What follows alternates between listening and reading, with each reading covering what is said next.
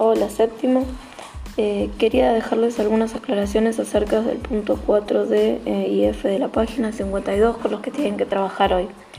Bien, en el punto D es necesario que presten atención al ángulo exterior alfa, eh, que es adyacente con el ángulo G.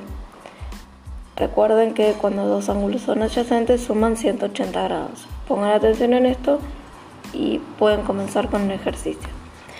En el punto D lo importante es averiguar primero el punto P, el ángulo P, en el cual a partir de su adyacente, que es el ángulo exterior beta, podemos averiguar cuánto vale P, ya que beta nos los dan como dato. Luego podemos poner atención en la suma de los ángulos interiores de un triángulo y poder averiguar el resto de los ángulos. En el punto F Pongan atención también al ángulo exterior Q, en el que si sumamos Q más I, también nos da 180 porque son adyacentes.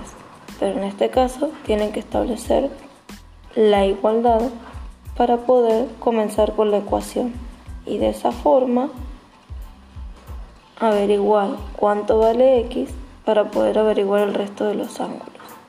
Es decir, ustedes saben que Q más es igual a 180. Esa es la igualdad de la cual deberían partir. Bueno, manos a la obra y a trabajar.